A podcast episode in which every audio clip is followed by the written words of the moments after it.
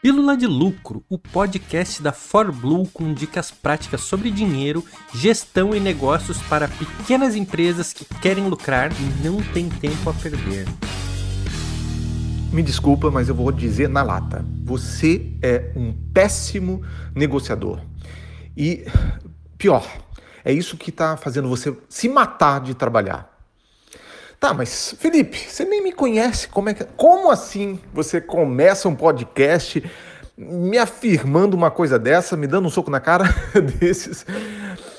A verdade é que talvez você não seja, mas existe uma chance gigante de você ser um péssimo negociador, porque a gente está o tempo todo, o tempo todo, todos os dias conversando com empresários e essa é a realidade. A maioria, esmagadora maioria dos empresários são péssimos em negociação e eh, eu tenho quase certeza que você também é, tá?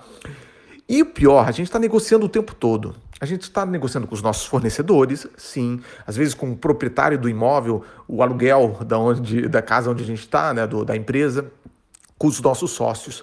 Mas o mais importante, a gente está negocia negociando o tempo todo com os nossos colaboradores. Mas a gente está negociando sem nunca ter estudado na vida uma técnica de negociação. Né? A, gente tá, a gente tem uma mentalidade antiga em relação à negociação, né? que, que uma negociação é puxar é, a sardinha para o teu lado, então um lado ganha e o outro perde. E isso é um erro gigantesco. Hoje em dia, mais do que nunca se sabe que existem técnicas de negociação ganha-ganha.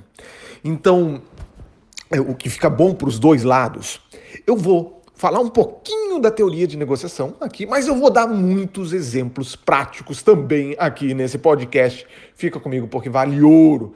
O meu nome é Felipe Charão e eu sou um dos sócios da Fórmula. E para você entender a importância da negociação, eu vou contar a história da minha querida, saudosa vó Zuzu.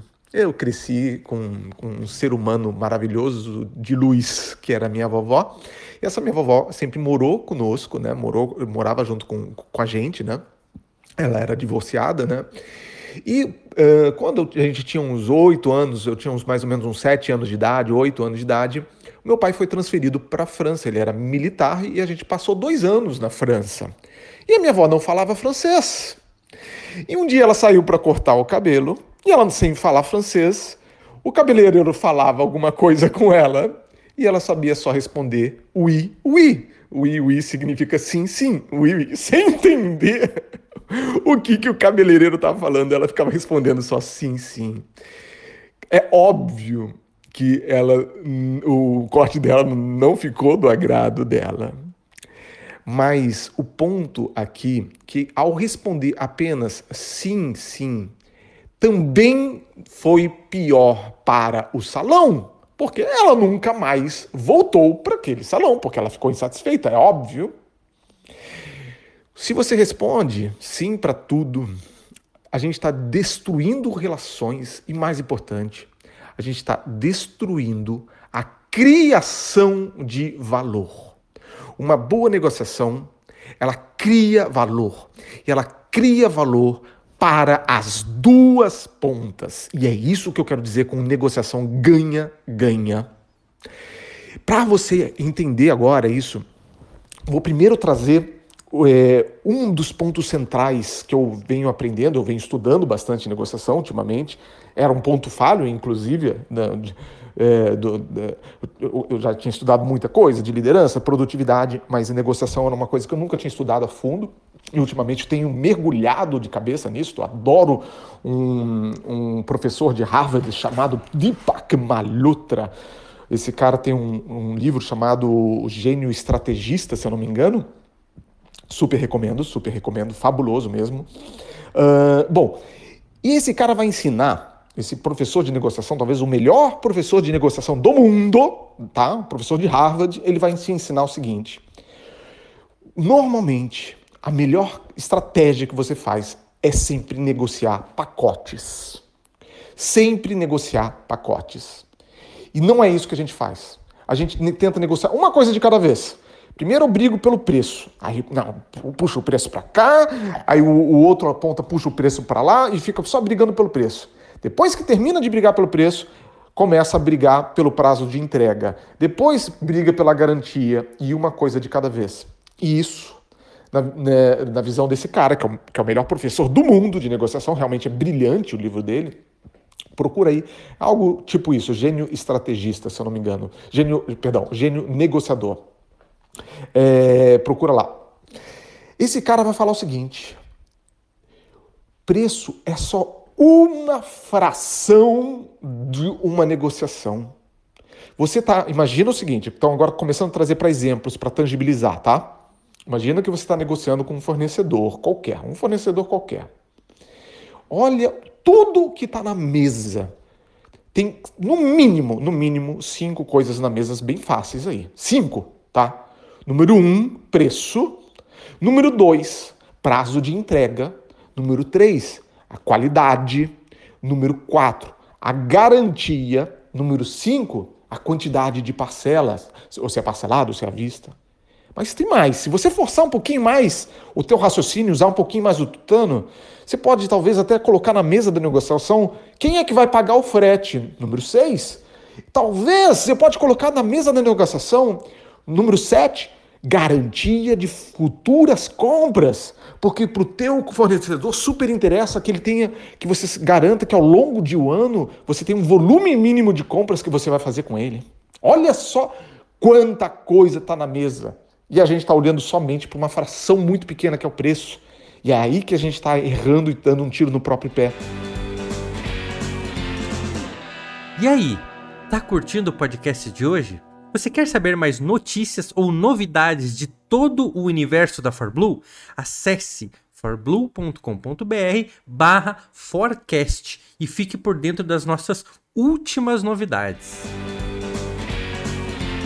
O que, que ele pode falar então, esse professor, tá? O professor de Harvard? Ele vai falar monte pacote. Um pacote A muito bom para você é, digamos, um preço de 100, o prazo de entrega de 10 dias, a qualidade XYZ com certo material. Mas isso é bom. Mas você dá uma outra opção, você dá uma alternativa. Um pacote B, que também é bom para você. Você está disposto, em vez de pagar 100, você paga 110, você paga um pouquinho mais. Mas para você, o prazo de entrega de dois dias já faz uma baita diferença, uma qualidade XYZ também já faz uma outra diferença. Mas veja que o pacote B também é bom para você. No pacote C, no terceiro pacote, você está disposto a pagar ainda mais 120 reais, mas, cara, a parcela vai ter que ser em 6, 7, 8 vezes. E tal outra coisa e tal outra coisa. Você monta pacotes, levando em consideração tudo que está na mesa. E aí, quando você senta para conversar com o teu fornecedor, você tem esses pacotes e você, nessa conversa, você descobre de repente, tá? Só um exemplo, você descobre que o teu fornecedor está sem caixa. Esse cara está passando por algum pepino, de está descapitalizado por algum momento, está sem caixa. O que ele está valorizando naquele momento é o pagamento à vista. Só que você tem um pacote que você aceita pagar à vista, um valor que não tem aquele desconto todo que você queria, tá? Pelo pagamento à vista, mas você coloca um prazo de entrega muito mais rápido. Só que para você este prazo de entrega, como você tem um giro muito rápido de mercadoria, isso se torna mais lucrativo, se te dá um giro de caixa muito maior, tá? Olha que louco isso. Quando a gente está preso e a gente fica preso em só olhar o preço, a gente deixa de criar valor. A gente deixa de fazer uma negociação inteligente preço é só uma fração de uma negociação. Só que isso, negociação, vai além do fornecedor. Você está negociando, talvez mais importante, talvez mais importante que a sua negociação com o fornecedor, é a negociação que você faz todo santo dia com o seu colaborador. Então, um colaborador bate na tua porta querendo aumento o que, que a gente faz quando um colaborador bate na nossa porta querendo aumento? Quase que é uma reação natural, é, ai, não posso, não dá. Torço o nariz, ai, que dor de cabeça, tá? Ai, será que eu vou perder esse cara, tá? Quando um colaborador bate na tua porta querendo aumento, você tem que virar uma chave no teu cérebro. Essa chave é, opa, maravilha. Você está querendo aumento? Então vamos para a mesa de negociação. Aí Nessa mesa de negociação, como um baita negociador, que você pode se transformar assim, um gênio negociador, nessa mesa de negociação, você agora coloca tudo. Coloca tudo na mesa, que nem a gente fez lá. A gente colocou no com o fornecedor, a gente colocou é, preço, prazo de entrega, qualidade. Lembra que eu listei cinco coisas, que eu depois aumentei até para sete coisas? Vamos colocar agora na mesa da negociação com o nosso colaborador metas. Quais são as metas que eu quero? Que mais que dá para colocar nessa mesa de negociação? Funções. Quais são as funções a mais que de repente você está cheio de atividades operacionais, você está preso no operacional que você poderia repassar e liberar o teu tempo para o estratégico, que é aquilo que faz a tua empresa crescer. Quais são as funções a mais? Também está na mesa da negociação. Comportamentos também que você sente que ele precisa melhorar certos comportamentos, que ele precisa aprender a dar feedback, sei lá o quê, tá? Comportamentos também que, que você quer que ele melhore também estão nessa mesa de negociação. Cargo de liderança também está nessa mesa de negociação. De repente, esse cara pode eh, migrar em algum grau, mesmo que aos poucos, para cargos de liderança e assumir supervisão, estudo. Se esse cara está estudando ou não, está na mesa de negociação. E até mesmo uma remuneração variável está na mesa de negociação. Olha quantos, quantas coisas podem estar na mesa de negociação na hora que um colaborador vem te pedir um aumento.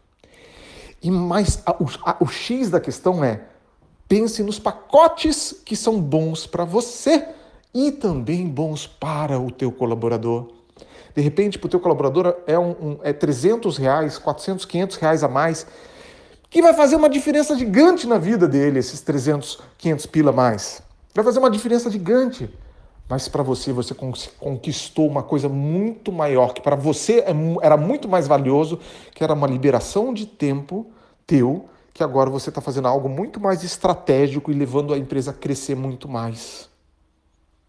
Nós, como empresários, precisamos ser exímios negociadores. Nós precisamos ser feras em negociador. A gente precisa ser muito mais afiado. A nossa mente precisa ser muito, muito, muito, muito mais afiada para a gente negociar de forma mais inteligente em negociações ganha-ganha. Bom para todos os lados. Uma boa negociação fortalece o relacionamento. Realmente, fica aqui é, esse meu convite para você. Vá estudar negociação. Eu te dei um pequeno aperitivo aqui nesse podcast hoje, mas tem muito mais coisas, coisas fascinantes. E agora que eu estou estudando isso, negociação, eu estou vendo assim, meu Deus, como eu era uma besta quadrada. Eu não entendia nada, como eu era ingênuo. Eu não sabia que tinha tanta técnica de negociação nesse mundo incrível que é melhor para todo mundo. Não para de ficar dizendo sim, sim para todas as coisas que nem minha saudosa vovozinha falava sim, sim, ui, ui, pro corte de cabelo, porque ela não estava entendendo o que estava acontecendo. E depois você fica triste com o resultado, mas a culpa é tua.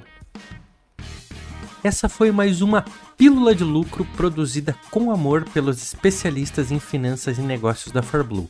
Quer mais? Acesse forblue.com.br ou procure por ForBlue no Instagram ou no YouTube. Toda semana novos episódios para você nas principais plataformas de podcast.